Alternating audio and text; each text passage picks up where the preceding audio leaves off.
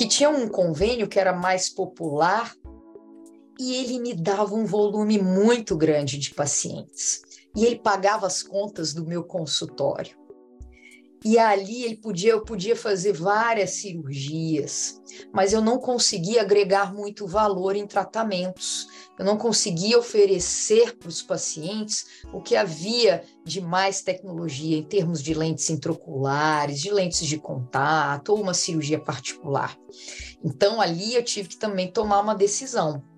Eu tive que tirar esse convênio pagava todas as contas do meu consultório, me deixava ainda dinheiro em caixa, mas se eu ficasse ali acomodada, eu ia estar ali Legal. naquele nicho o resto da vida.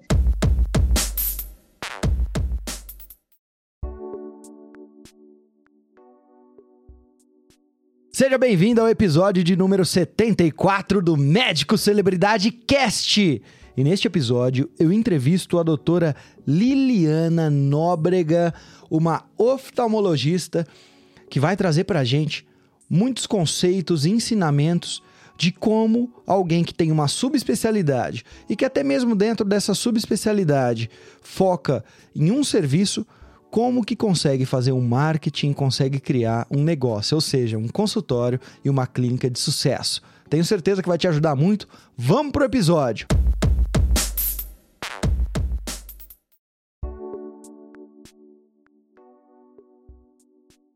Médica celebridade, doutora Liliana Nóbrega. Seja muito bem-vinda ao Médico Celebridade Cast. E aquela pergunta protocolar para começar.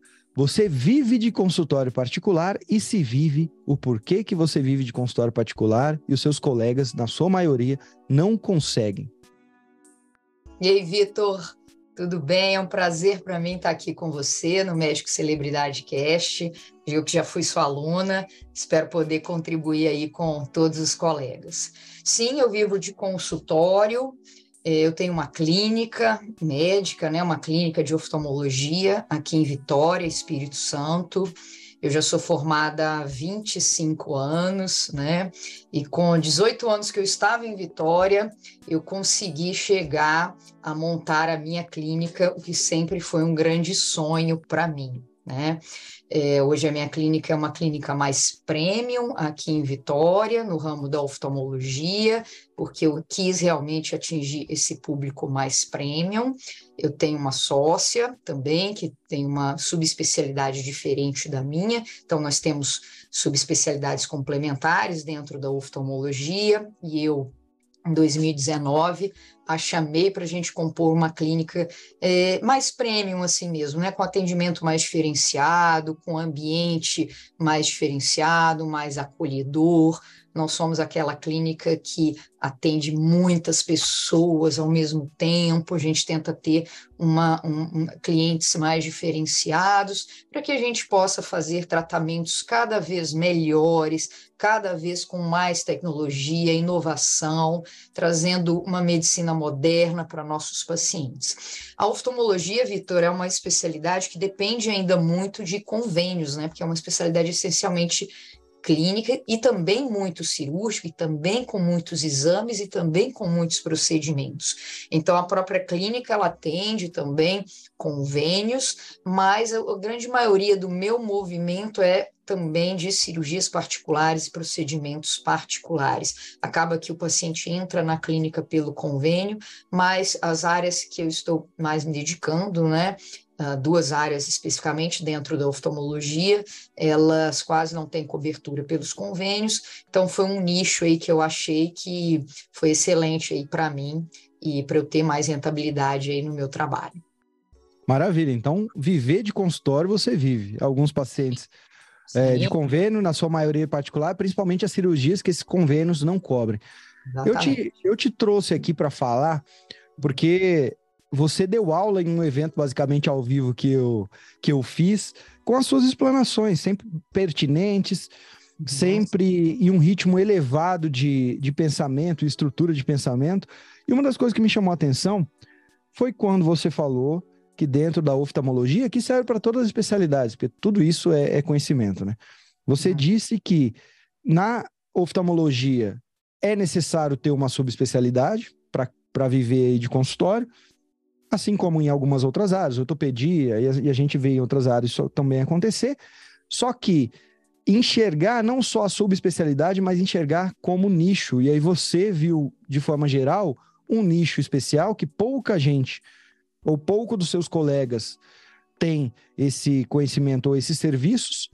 E uhum. qual é esse seu nicho e o porquê você enxerga que essa medicina cada vez mais nichada é um caminho para o médico conseguir prosperar?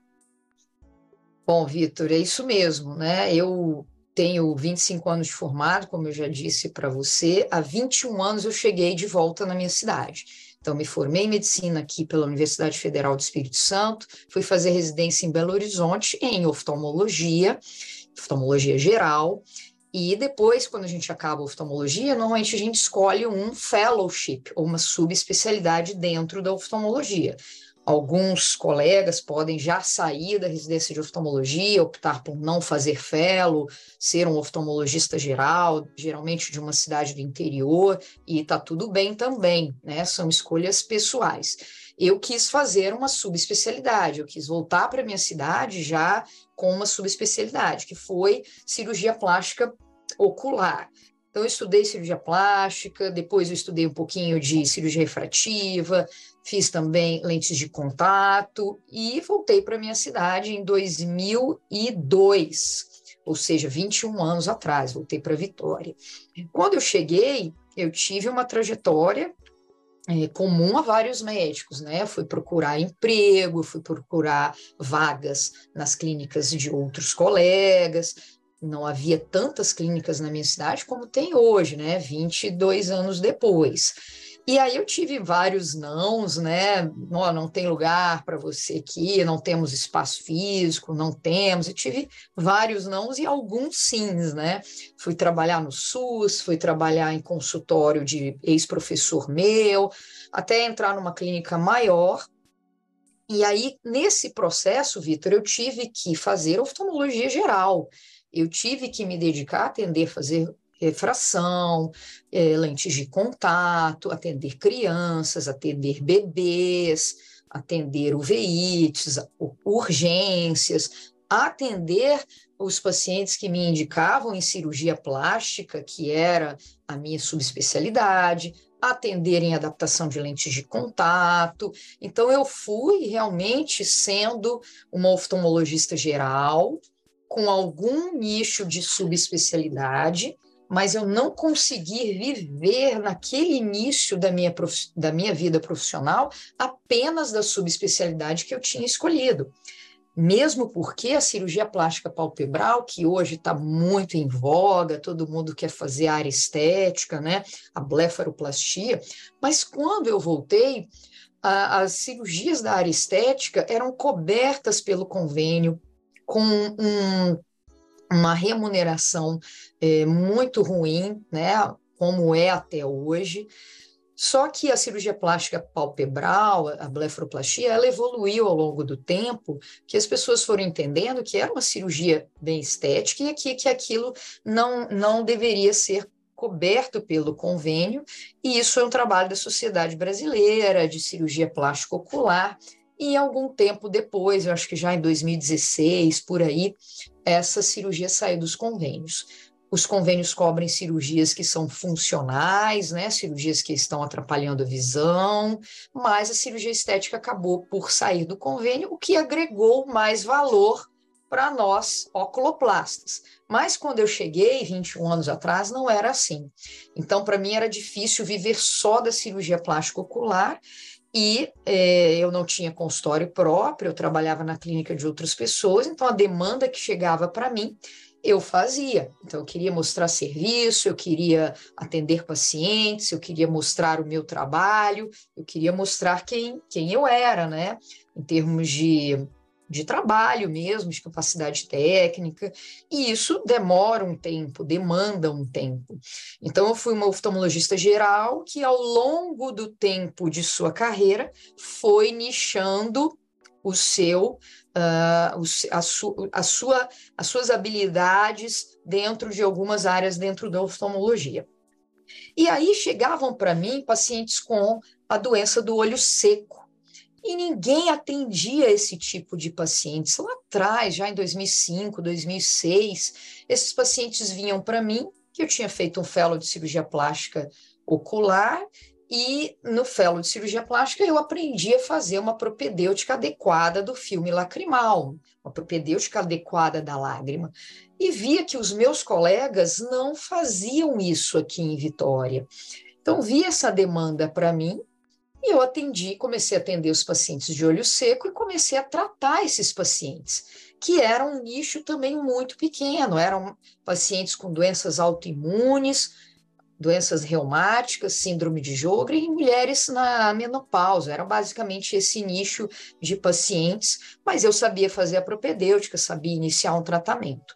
Até que em 2007 saiu o primeiro workshop sobre essa doença, é, pela TIFOS, que é Tear Film Ocular Surface Society, e aí eu comprei essa revista é, nos Estados Unidos, lembrei, lembro que demorou para chegar, a gente quase não tinha essa, esse acesso pela internet como é hoje, e aí comprei, estudei essa revista que falava basicamente de olho seco e comecei a tratar meus pacientes com os guidelines específicos internacionalmente.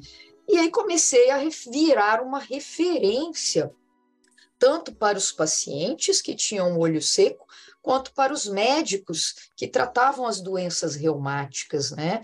Que eram os reumatologistas, tratavam as doenças autoimunes e viam que a doutora Liliana era a única médica oftalmologista que fazia essa propedêutica adequada, mandava um relatório para eles, fazia toda uma comunicação junto com esse outro especialista, que era o reumatologista. Então, eu passei a perder bastante tempo de consulta com os meus pacientes e bastante tempo em criar relacionamento com os médicos reumatologistas.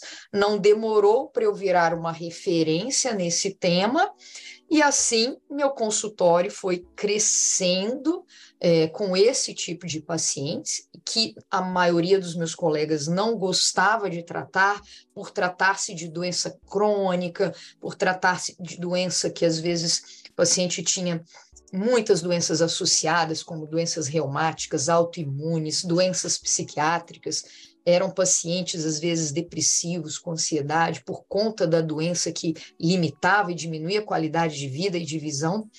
Então, para ser um médico que trata olho seco, você também tem que ter todo um lado de entender a psique do paciente, de acolhimento, não só apenas saber tratar segundo os guidelines internacionais, saber examinar, fazer um exame físico bem feito, saber tratar, saber utilizar das novas tecnologias que nós temos hoje, mas também todo um outro lado, que é um lado de acolhimento, de paciência, de enfrentar a jornada do paciente junto com ele, não é uma doença que melhora de uma hora para outra, uma doença crônica. Então, isso eu fui criando essas habilidades ao longo dos anos. Então, se a gente for pensar, se a gente botar um marco de 2007 para hoje, já são aí 16 anos estudando a doença do olho seco, atendendo pacientes nesse nicho, e aí eu criei uma clínica muito grande desses pacientes na minha cidade e vi que esse conhecimento e essa e essa experiência era uma coisa muito inédita até a nível Brasil e a nível internacional. São poucos os médicos que se dedicaram a isso. Hoje não, hoje a doença explodiu no mundo, principalmente devido à transformação digital. Nós temos muito nossos olhos em frente às telas, e isso expandiu, a doença do olho seco hoje expandiu para a população mais jovem, né, para a população geral que usa computadores. E, e aí eu estava já bem preparada para tratar essa doença, né? Mas me dedico a ela há 16 anos. Nossa, Liliana, você trouxe alguns ouros aqui que eu anotei, eu quero passar por alguns deles. O primeiro, primeiro não, mas o que vem, o que vem aqui para mim na memória é você disse que começou a investir mais tempo em relacionamento com o reumatologista, se eu não me engano, Isso. e até deixou de atender alguns pacientes. Uhum. Já vamos para esse primeiro ensinamento. Como é que faz? Porque tem muito colega teu que sabe que ele deveria fazer relacionamento com aqueles colegas de outras áreas que trazem paciente para ele, mas ele não sabe nem como é que ele faz. Como é que foi o jeito Liliana de iniciar, manter e fazer relacionamento com esses colegas de outras áreas? Eu lembro muito bem, Vitor, que quando chegou essa revista e eu li essa revista toda, eu liguei para uma reumatologista que era professora aqui da UFES e que tratava os pacientes é, de síndrome de Jogren, né? Hoje ela é uma referência nacional no tema. E eu liguei para ela e falei assim, é, o nome dela é Valéria. Valéria, estou com um, um, workshop aqui de olho seco internacional e queria que você lesse também para você entender como é a propedêutica do olho seco, para você entender como que eu vou tratar os pacientes. E aí eu emprestei essa revista para ela lá no ano de 2007 e ela começou a ler também, entender para também é, saber orientar os pacientes dela na questão dos sintomas do olho dessa síndrome, né? E aí ela já começou a me ter como uma médica de referência, né?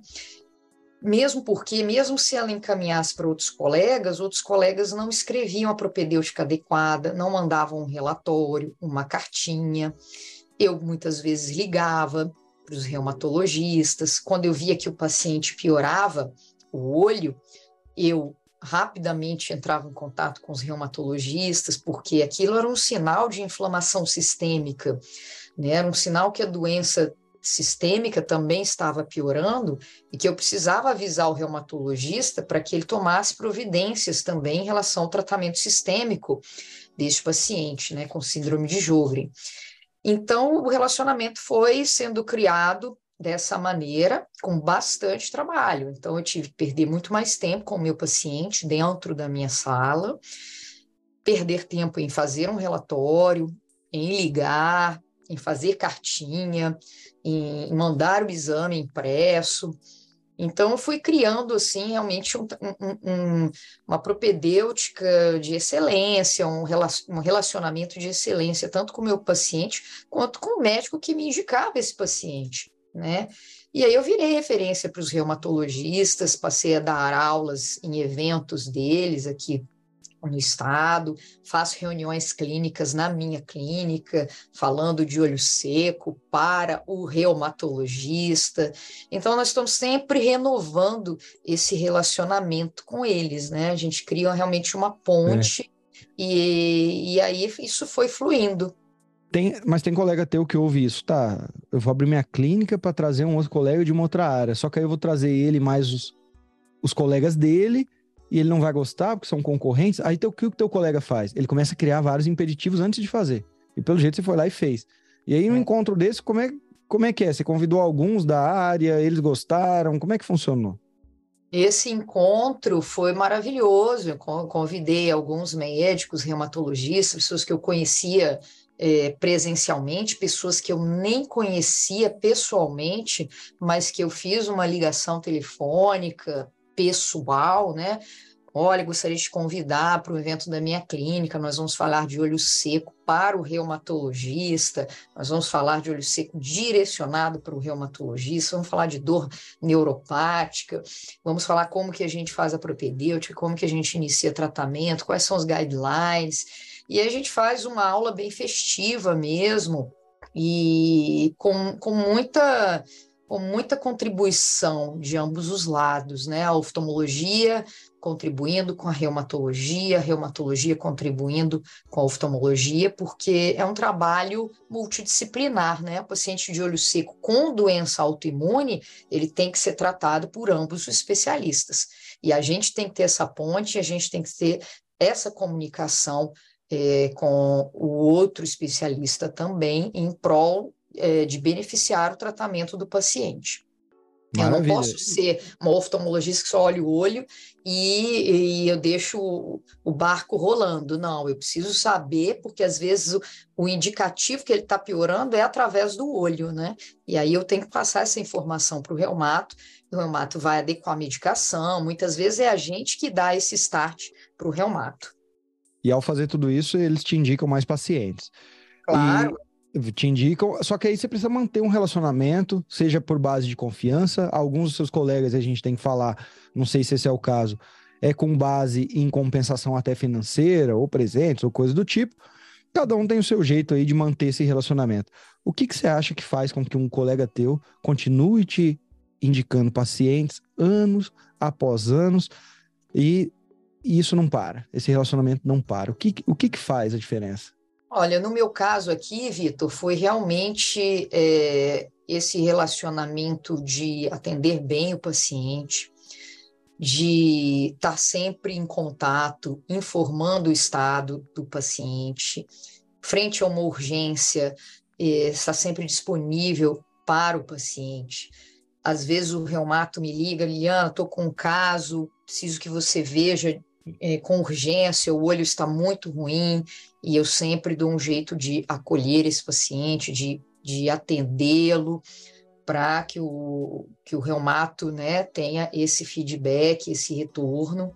Então, acho que é um trabalho médico mesmo, de relacionamento, de atendimento do paciente, de mostrar sempre disponibilidade para atender o paciente do colega, e ao mesmo tempo que eu, muitas vezes, ligo para eles, vejo um paciente que está em, em alta crise aqui de olho seco, suspeitando de uma doença reumática, e eu também ligo para eles, ó, tem como você é, encaixar esse paciente, esse paciente está com uma urgência muito grande, e eles também têm esse, esse retorno né, comigo, e a gente sabe como é a agenda um do outro, né? Nossas agendas são sempre muito complicadas, mas quando você chega ao ponto de ligar pessoalmente, pedir é, para atender um paciente assim com mais urgência, Vitor, é, lógico que a gente tem que entender e, e, tentar achar na agenda um encaixe e atender o mais rápido possível.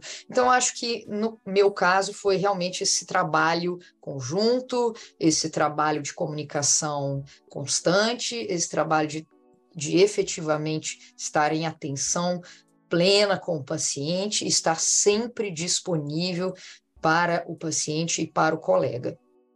Maravilha.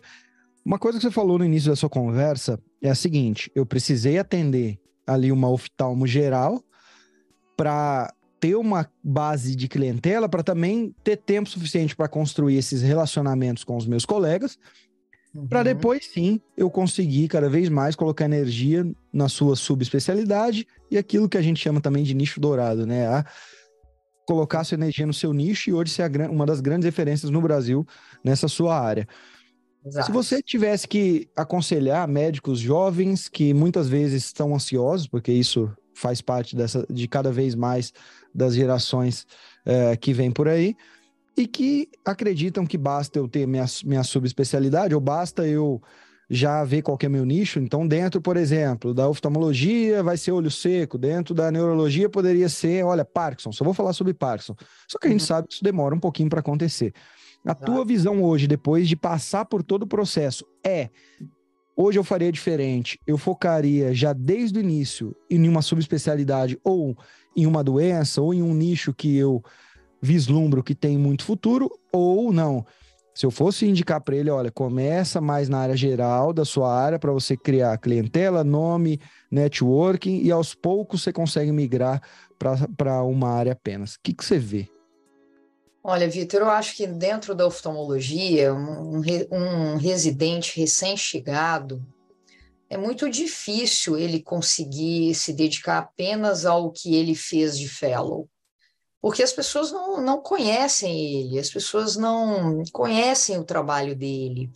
Ele ainda não teve essa aprovação social, nem de clientela e nem dos próprios colegas, né? Quando o médico chega numa cidade nova, assim, ele vai ter que passar um período de maturação. E isso eu acho que é muito saudável até para ele próprio, porque você não consegue ser uma referência assim que você chega. Você realmente precisa passar por um período de maturação da sua carreira, de uma aprovação social, de uma aprovação em termos éticos, né, de você ser uma pessoa correta na indicação dos seus pacientes, atender bem os seus pacientes, é, mostrar-se efetivo no tratamento, criar relacionamento com os colegas, isso tudo demora um tempo. Mas acredito que essa base sendo bem feita, aí sim você vai conseguir dedicar-se também à sua subespecialidade. Mas no início é muito difícil, ele vai ter que, realmente ele não tem consultório próprio, às vezes vai trabalhar nas clínicas de outras pessoas, vai ter que passar por um atendimento geral mesmo. As pessoas vão procurar como oftalmologista, ó, oh, quero vir aqui, vir fazer grau.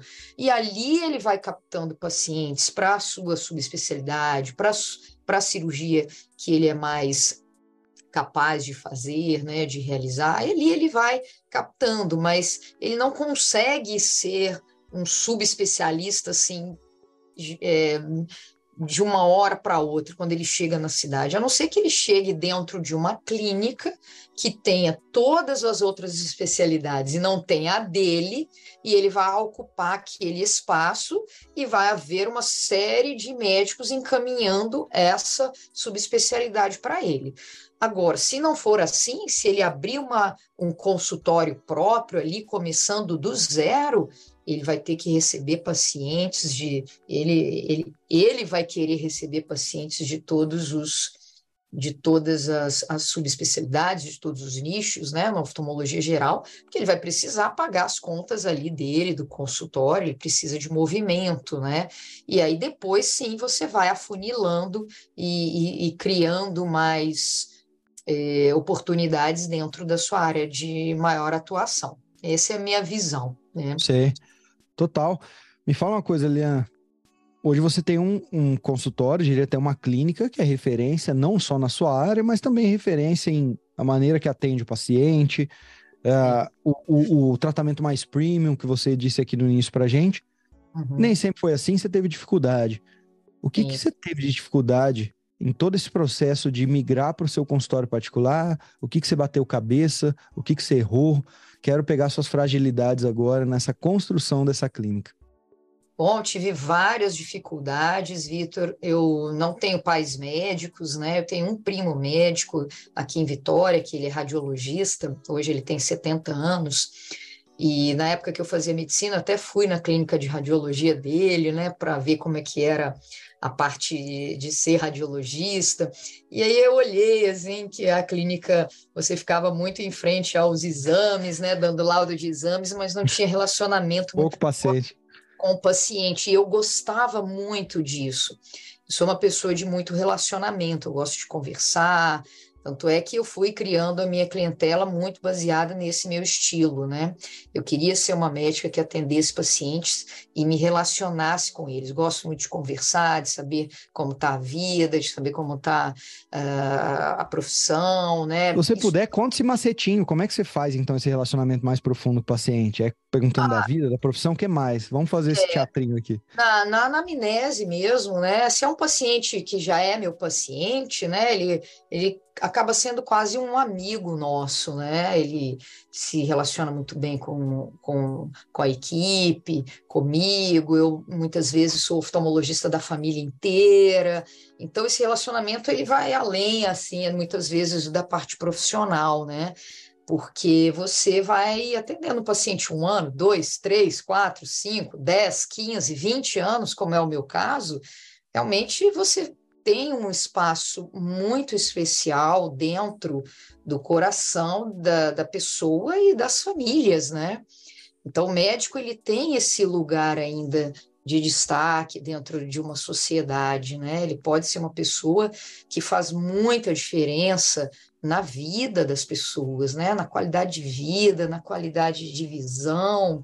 É, muitas vezes a gente como oftalmologista, eu já salvei algumas vidas aqui também, com diagnósticos precisos que precisavam de tratamento urgente, eh, como cânceres ou outras patologias intracranianas, que através do exame oftalmológico a gente faz diagnóstico e a gente salva vidas, né? Então isso não tem preço, né? Nem para o médico oftalmologista ou qualquer especialidade da, da medicina, e para o paciente. O paciente é grato a você para o resto da vida. E fora essas questões de vida ou morte, é, a gente tratar patologias que são também é, mutiladoras aqui do próprio olho, cânceres ao redor do olho, patologias que podem levar à cegueira, e a gente faz um, um diagnóstico, um tratamento cirúrgico ou uma reabilitação visual. Então, o trabalho do oftalmologista é um trabalho muito bonito, Vitor, de prevenção da cegueira, de restauração da, da visão também, muitas vezes, é, de realização de sonhos, de independência de óculos, e é um trabalho muito bonito, né? Que eu me identifiquei bastante assim quando eu era quando eu era é, estudante de medicina. Mas respondendo a sua pergunta, eu não tive pais médicos, né? Fui lá no consultório, do, na clínica do meu primo, vi que não era aquilo, fui fazer oftalmologia e voltei para minha cidade, assim, com nenhuma oferta de nada. Fui batendo é, na porta das clínicas que haviam aqui e obtive vários nãos, né? E aí fui começar do zero mesmo, né? Fui começar ali em clínicas populares, fui começar no SUS, aí fui ser médica voluntária lá no Hospital das Clínicas, voltando ali para minha universidade. Aí passei numa prova de professor substituto, aí comecei a dar aula para os internos, acadêmicos de medicina, para residência.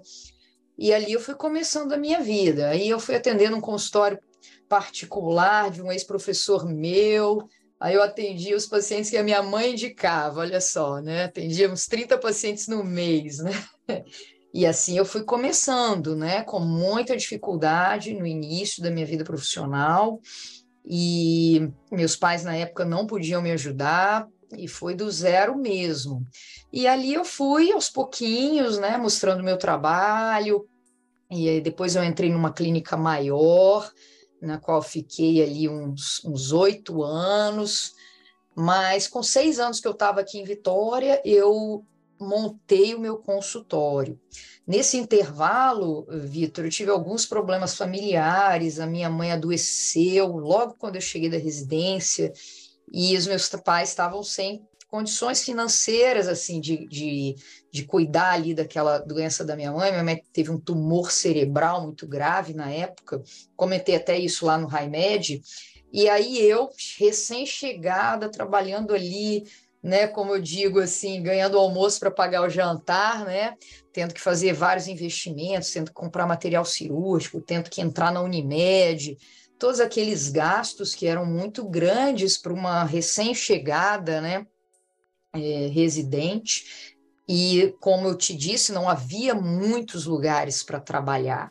Né? Eu trabalhava ali seis, sete lugares ao mesmo tempo, mas ganhando pouquinho em cada um e ao mesmo tempo tendo que fazer os investimentos necessários para poder operar, para poder alugar uma salinha, para poder estar tá lá no, uma, num horário dentro do consultório do, do ex-professor e tal.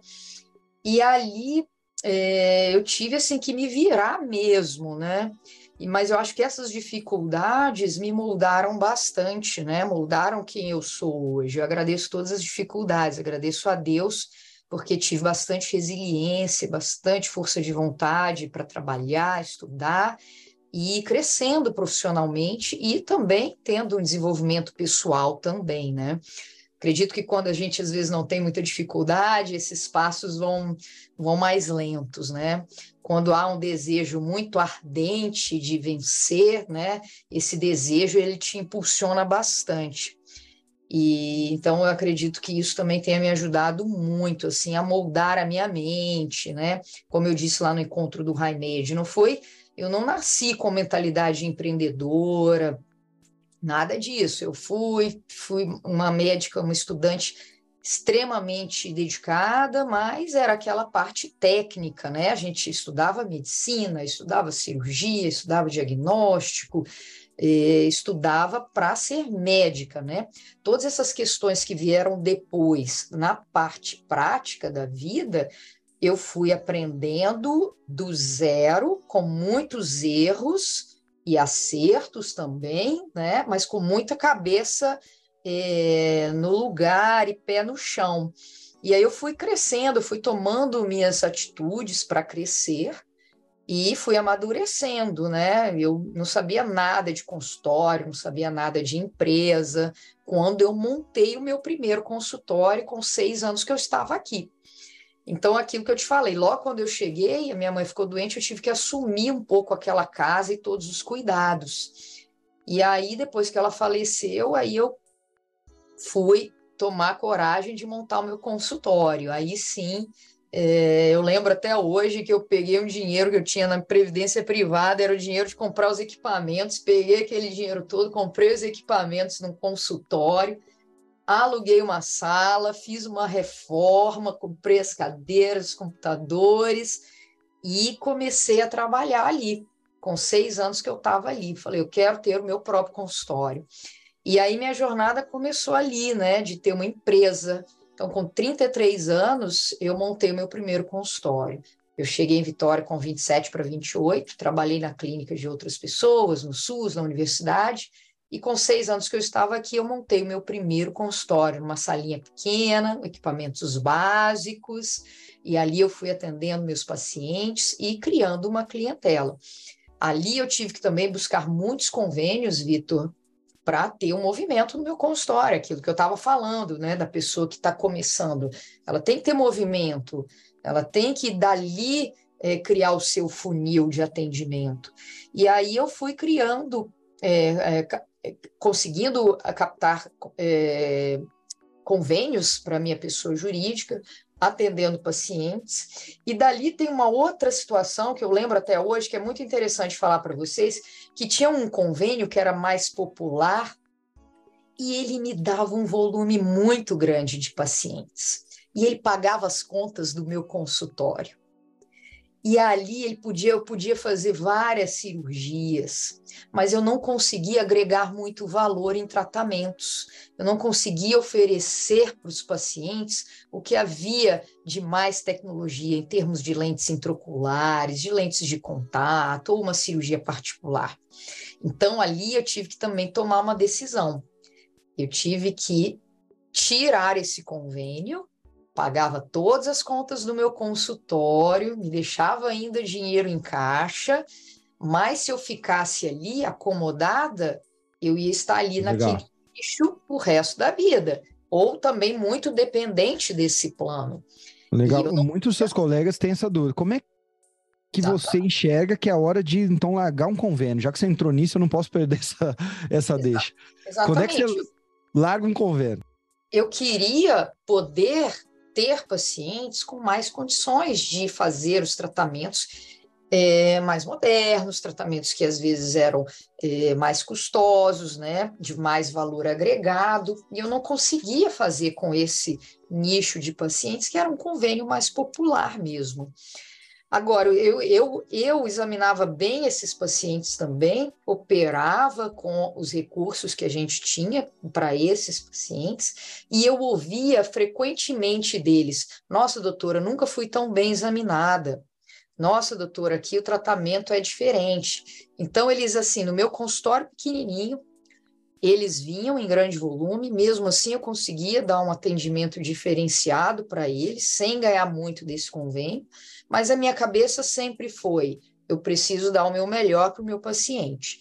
E ali eu precisei dessa decisão porque eu queria ter pacientes com maior poder eh, aquisitivo no meu consultório para que eu pudesse ter mais lucratividade, para que eu pudesse agregar valor aos meus tratamentos, né? Na oftalmologia tem tanta coisa tecnológica, tanta coisa de inovação, e aí eu não conseguia.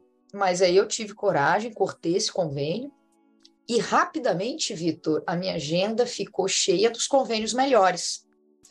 E aí eu consegui, a partir dali, agregar muito mais valor aos meus pacientes, conseguia fazer procedimentos associados particulares daqueles pacientes, né? E aí eu fui crescendo ali o meu consultório até que eu não podia mais ficar ali, um consultório pequeno, onde eu não tinha mais espaço físico para crescer em termos de equipamentos, de tecnologia. E aí eu planejei ter uma clínica. Né? Em 2016, eu planejei ter uma clínica.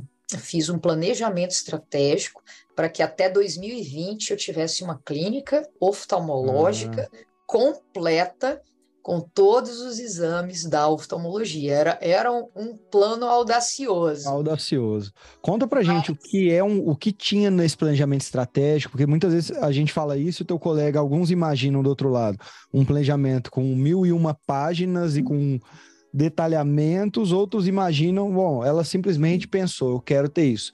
Foi só um, aquela coisa segredo, né? Eu quero, eu consigo. Como é que é. foi, na realidade, o teu planejamento? Como é que você fez? Você buscou ajuda? Como é que... que é, na verdade, a... eu, eu fazia um MBA de gestão empresarial na Fundação Getúlio Vargas e tinha uma matéria, planejamento estratégico. Nessa matéria, eu planejei a minha clínica e planejei, e aí você tem ferramentas que você faz o planejamento estratégico, respondendo algumas perguntas, né, Vitor? É, você quer ter uma clínica, tá? Quando? Até 2020. Como, né? Ah, melhorando uh, os, os, o software, melhorando os equipamentos que eu tenho, alugando um espaço maior, agregando outra colega. Então, você tem essa, essa, esses passos de perguntas que você vai respondendo. E aí, feito isso, eu tinha uh, perguntas e respostas que eu poderia sozinha agir.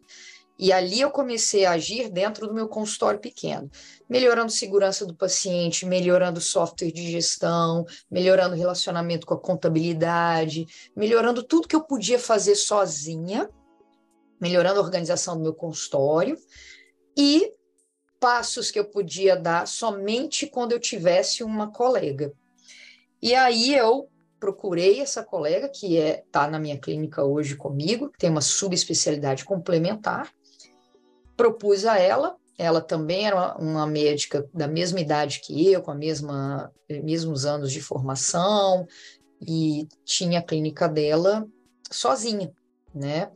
E precisava de alguém como eu que complementasse e era uma paciente que e era uma, uma médica que tinha os mesmos valores que eu, né? Que tinha uma, uma formação ética legal, uma formação moral, né? Uma, uma, uma, médica que se dedicava aos pacientes, que era bastante correta com os pacientes. Então eu a chamei, a gente tinha relacionamento de trocar pacientes, né? Eu indicar para ela, ela indicar para mim nas minhas áreas. E nós sentamos, conversamos, propus a ela e ela topou e a gente fez um planejamento para a nossa clínica, e aí eu já fiz a, a estrutura, né, reforma da clínica, é, toda a decoração, aí nós fizemos já juntas, né?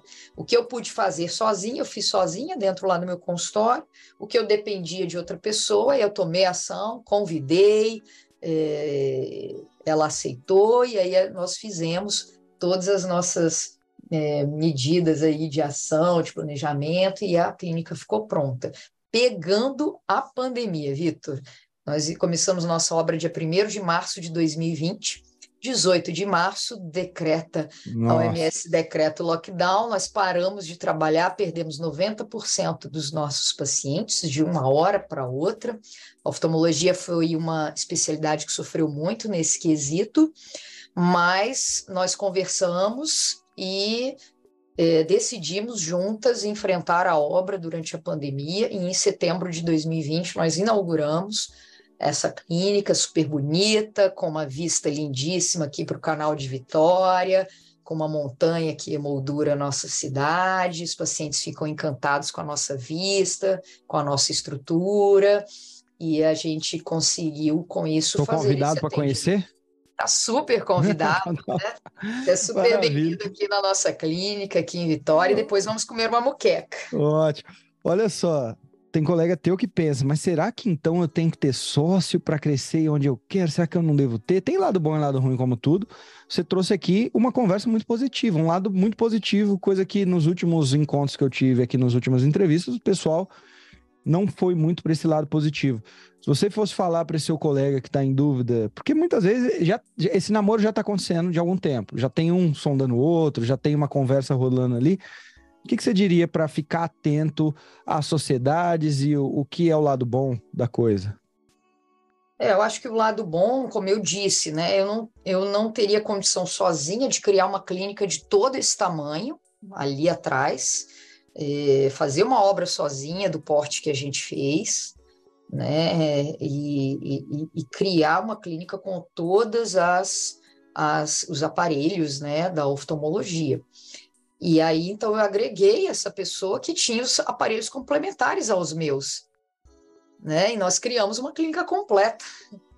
Então, isso foi muito bacana, né? Foram, foi uma complementariedade. Então, acho que na sociedade, se você buscar sócios que complementem a sua subespecialidade, isso é muito positivo. E também buscar pessoas que tenham valores éticos e morais uh, semelhantes aos seus. Né? Não adianta pegar uma pessoa que tem uma subespecialidade diferente, mas que haja de uma maneira muito é, discordante da sua. Né? Isso também tem que ser muito conversado. Como eu já conheci essa colega há mais de 20 anos, né? então é, deu muito certo, graças a Deus. Você teria um sócio ou uma sócia que é um concorrente interno, basicamente, que faz a mesma coisa que você faz? Não, não. Agora eu estou montando a minha equipe, né, Vitor? Não sei se eu já te falei que eu estou cada vez mais uh, eh, conseguindo fazer só essas duas áreas é, de, de, especialidade dentro da oftalmologia, que é o olho seco e a cirurgia plástica palpebral. E eu montei uma equipe com mais três oftalmologistas aqui é, na minha clínica, e eu estou passando os meus pacientes para elas. Né? Elas são também recém-chegadas, e aí eu atendo o paciente, passo para elas para fazer o grau, né, para fazer glaucoma, para fazer lentes de contato, né? Até mesmo cirurgia de catarata eu já estou também passando para essas meninas da minha equipe.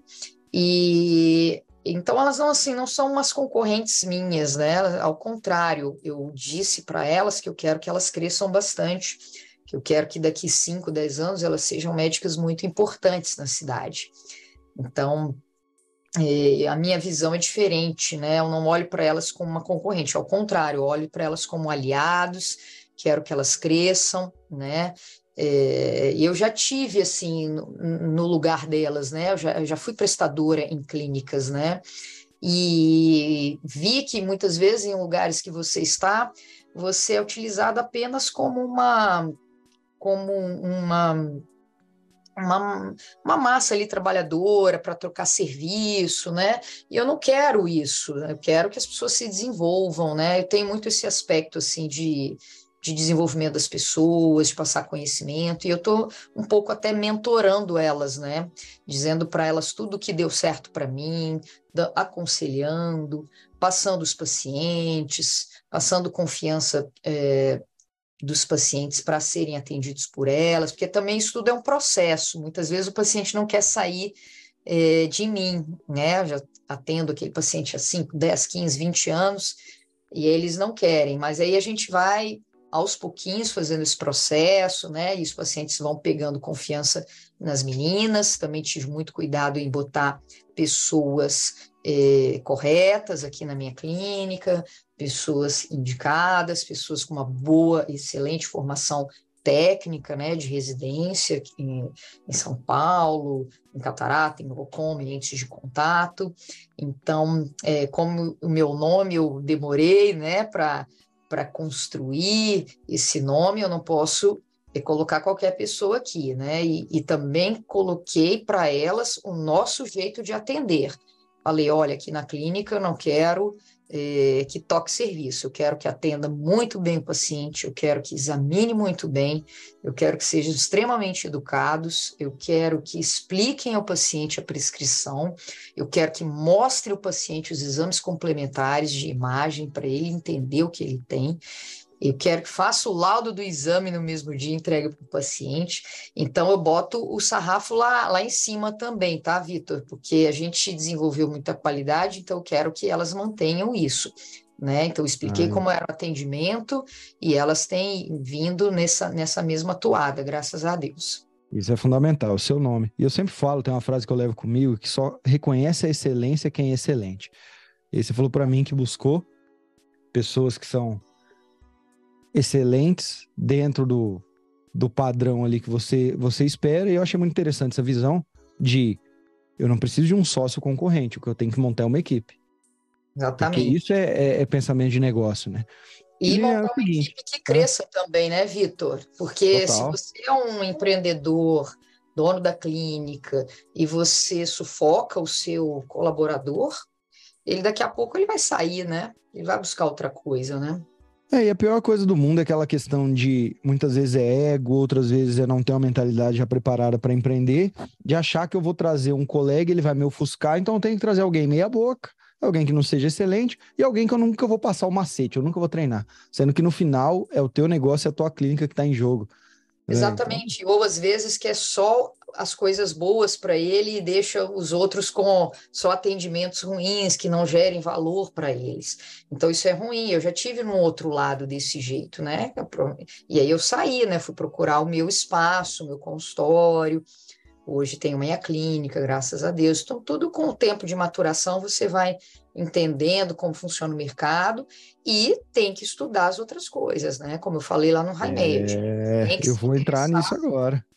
Você Sim. falou na sua, na sua fala aqui que você estava lá na, na, FGV, se eu não me engano, fazendo um MBA em, em negócios, gestão, alguma coisa assim. Depois você complementa para mim mais uma vez, desculpa, e fala o que que era. Só que ali você falou para mim que foi fazer aula de teatro, que aí uhum. foi para, se eu não me engano, foi Estados Unidos, você fez algum curso, alguma coisa que não tem nada a ver com medicina. E aí Exato. você estava lá no Med, meu curso de marketing médico. Não é por acaso que você estava fazendo um, um MBA na FGV, Dentro desse MBA, um dos exercícios era fazer ali um planejamento estratégico para um próximo negócio e o seu sua clínica, que hoje é referência, saiu desse planejamento estratégico. Fala para mim as aventuras de Liliana pelo mundo ou pelos cursos afora que não estão ligados à medicina. Em uhum. cada uma dessas desses cursos, é, imersões que você participou, o que que isso de forma direta beneficiou a sua carreira médica? Bom, eu acho que começou com o MBA, né? Eu, eu procurei o MBA em gestão empresarial aqui na FGV é, para entender um pouco mais de gestão, para entender um pouco mais de empresa, para melhorar o meu consultório. E aí foi uma abertura de mente, de cabeça muito grande. Foi um curso excelente para mim, mas foi só o início, Vitor, porque dali eu fui estudar uma série de outras coisas. Ah, dali eu estudei um curso de finanças para clínica e consultório. Dali eu estudei marketing médico com você. Dali eu estudei negociação e liderança em Harvard, nos Estados Unidos. Não, não, que legal. Essa você precisa contar para a gente o que você aprendeu, porque aí já. O, até o Vitor Jaci está num nível médio. Na hora que você chegou com esse Harvard negociação, eu quero saber mais. Falei para mim, o que, que é que você aprendeu ali? Foi muito legal. Eu tive um professor maravilhoso de negociação na FGV. E ele levava um grupo de pessoas que já tinham feito a MBA para fazer uma matéria de negociação e liderança em Harvard, né? É, é, era, uma, uma, era um curso entre Harvard Business School e Harvard Law School, né? Na escola de Direito e de Negócios. E aí eu me apliquei para ir, você tem que falar inglês é, fluente para poder fazer esse curso lá. É um curso de imersão, você passa é, com executivos do mundo inteiro, e ali eu conheci presidentes de montadoras indianas, pessoas de, de indústria farmacêutica, é, pessoas da América Latina, da Europa, da Ásia. E ali você sentava e era apresentado a um caso, a um case né, de negócios, e você sentava, tinha os seus objetivos para ser alcançados em termos de negociação, e você tinha que discutir com essas pessoas, né, de igual para igual. E ali você fazia os seus exercícios de negociação, e ali a gente aprendeu técnicas de negociação e liderança com os professores que mediam é, conflitos internacionais, né? Pessoas que mediam guerras, pessoas que mediam é, conflitos armados entre, as, entre guerrilhas e, e, e, presidentes da República, conflitos que, que envolvem grandes fusões de empresas internacionais. E aí foi ali eu aprendi muitas coisas que eu trouxe para a minha vida profissional, né? E aí, se a gente fala, ah, fui fazer um curso de negociação, as pessoas acham meio estranho. O que uma médica está fazendo num curso de negociação? Né? E, e, e ao contrário, né? A gente negocia o tempo todo, a gente negocia o tempo todo na nossa clínica, no nosso consultório, seja com o nosso paciente, seja com o nosso fornecedor, seja com o convênio, né? Nós estamos negociando o tempo todo. Então, foram técnicas que me ajudaram bastante.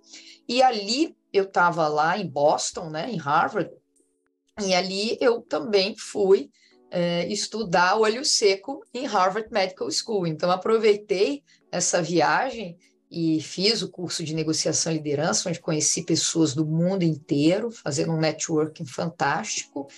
E depois eu fui é, para Harvard Medical School estudar olho seco com o fundador da TIFOS, que é o Tear Film Ocular Surface Society.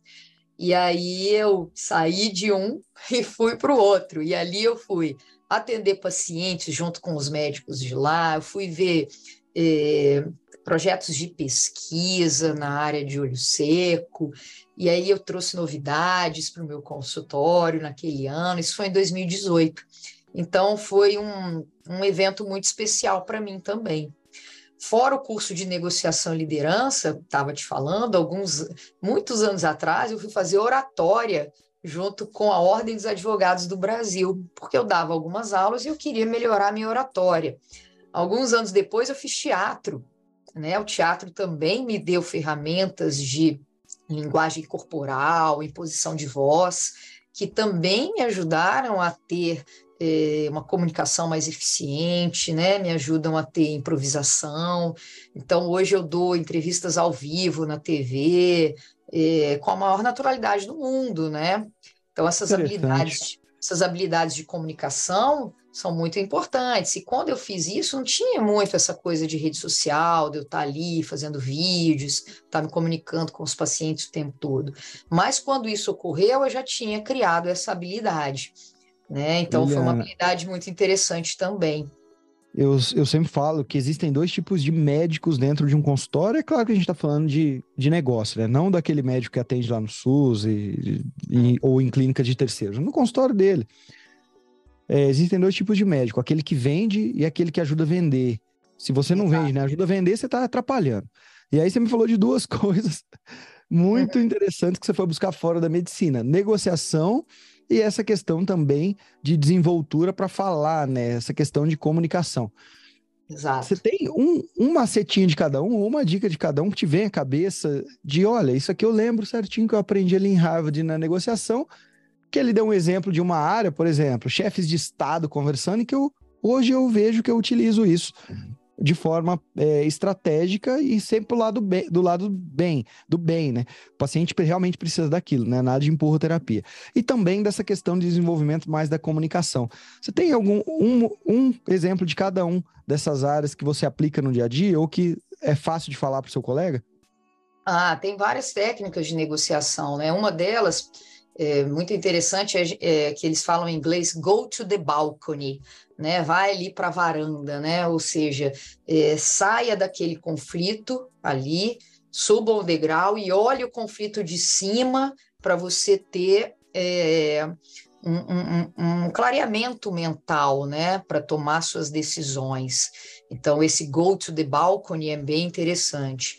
Outra coisa interessante, forma mais prática, que a gente pode botar no consultório, é, você é, negociar, ter ancoragem de valores, né? Muitas vezes você informa valores mais altos, depois pode falar valores mais baixos, dependendo do que você está oferecendo para o paciente, em termos de cirurgia, por exemplo, uma cirurgia estética, é, ancoragem, né?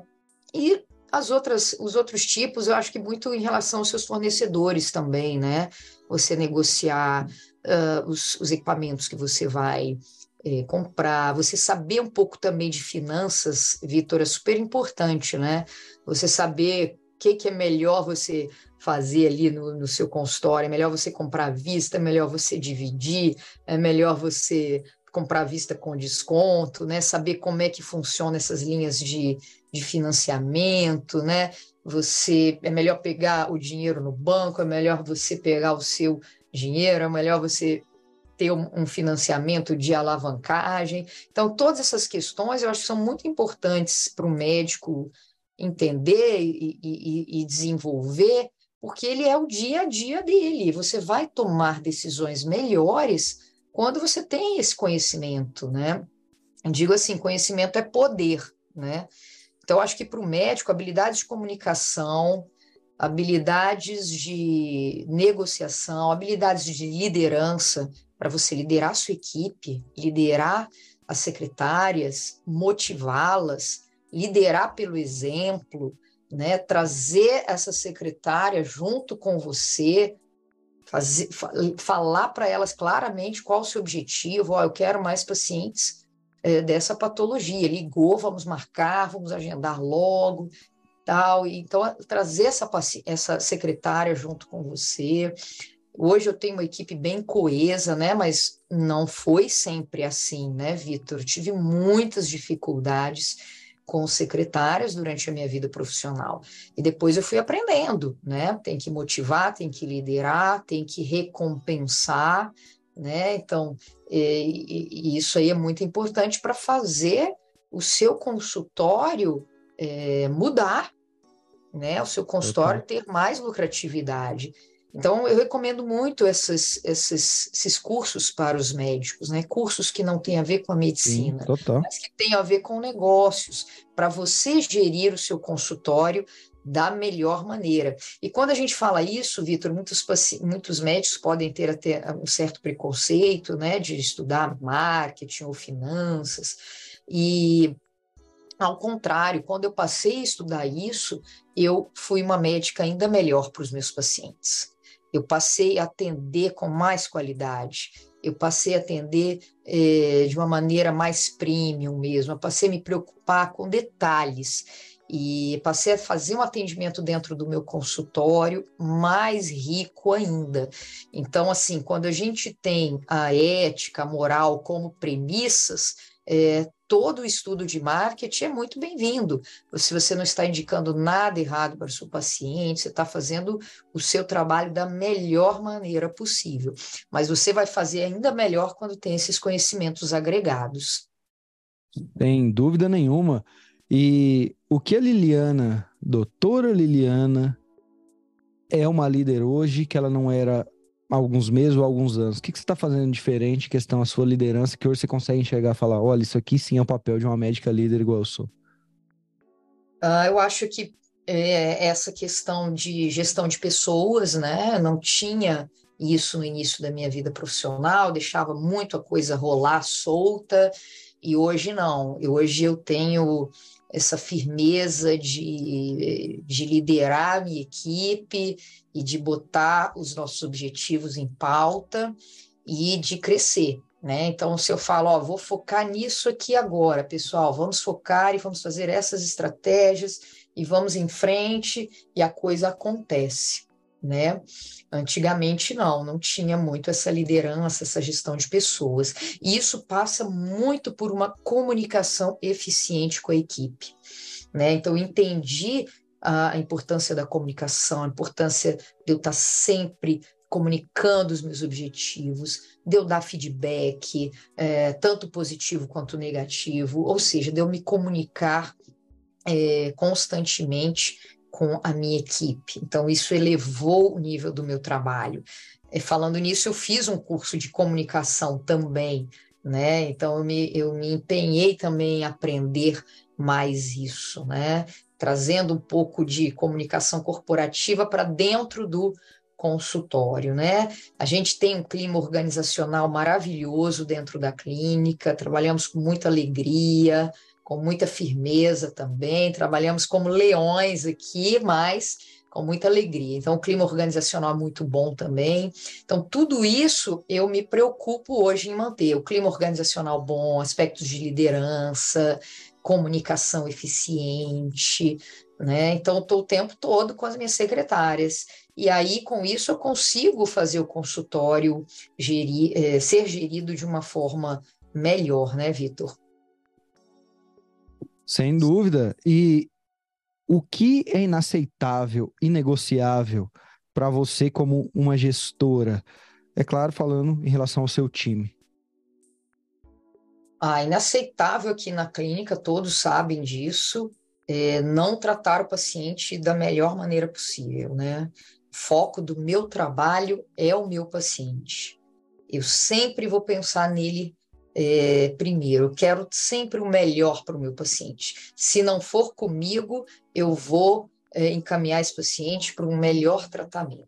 Mas o que eu tiver de possibilidades aqui, diagnósticas e terapêuticas, eu quero sempre o melhor para o meu paciente. Então, pensando em termos de acolhimento, de tratamento clínico, ou de procedimentos, ou em termos de cirurgia, eu vou sempre pensar no melhor para o meu paciente. E isso independente se eu vou ter um ganho financeiro ou não, Vitor.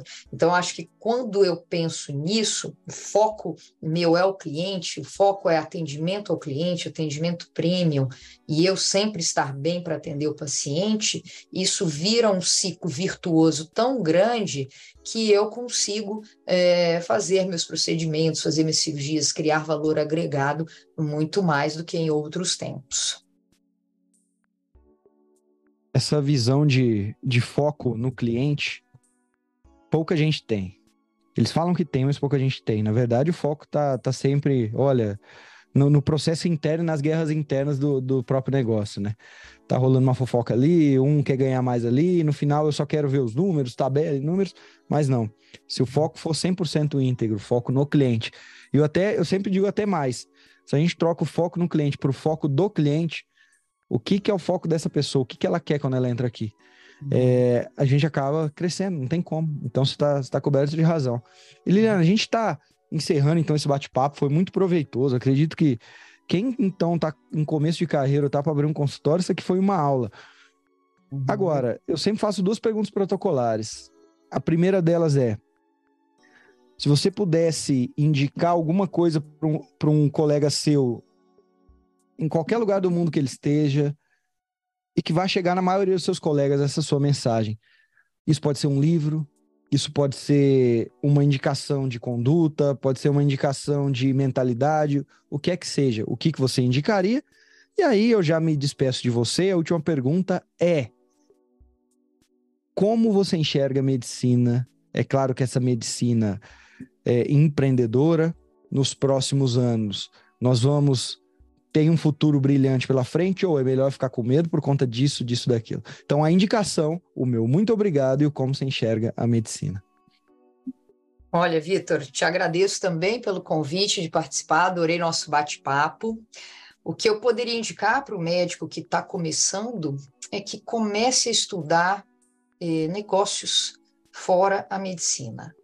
O que eu digo é o seguinte: estude medicina, parte técnica, e estude empreendedorismo, finanças, marketing, liderança, negociação, habilidades de comunicação, crie habilidades para que você eh, tenha ainda mais sucesso como médico. E a última pergunta foi em relação a como eu enxergo a medicina, né?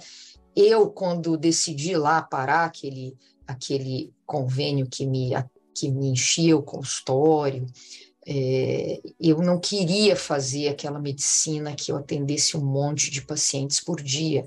Eu enxergava a medicina como algo mais é, de detalhes, como um cuidado maior com o paciente. Eu não poderia atender 30, 40 pacientes num dia, eu ia perder a qualidade. Então, naquele momento, eu pensei, eu quero atender menos pacientes por dia para que eu atenda da melhor maneira possível. E aí eu pensei que naquele primeiro momento o a meu retorno financeiro ia diminuir, mas eu estava enganada. O meu retorno financeiro aumentou, porque eu passei a atender menos pacientes, mas passei a atender de uma maneira de tamanha qualidade que o valor agregado aumentou. Então, eu acredito que a medicina para os médicos que se preocupam com isso, de criar valor para o seu paciente serão médicos de muito sucesso profissional. Viu só, doutor? Falei para você que esse episódio tinha muito insight aqui com a Liliana, principalmente para você que tem uma subespecialidade ou que quer para ir para uma área específica. Para assistir mais ou escutar mais episódios como esses, veja os episódios anteriores, escute os episódios anteriores do Médico Celebridade Cast. Tem muita entrevista bacana e muito insight esperando por você. E do mais, caso você queira viver de consultório particular, você já sabe que o curso mais completo de marketing médico é aquele que vai fazer você ir para um próximo nível. É o Médico Celebridade, um curso que eu abro as inscrições poucas vezes no ano. Eu tenho certeza que vão te ajudar e muito. Para finalizar, continue aqui ligado nos próximos episódios e até o próximo episódio do Médico Celebridade Cast.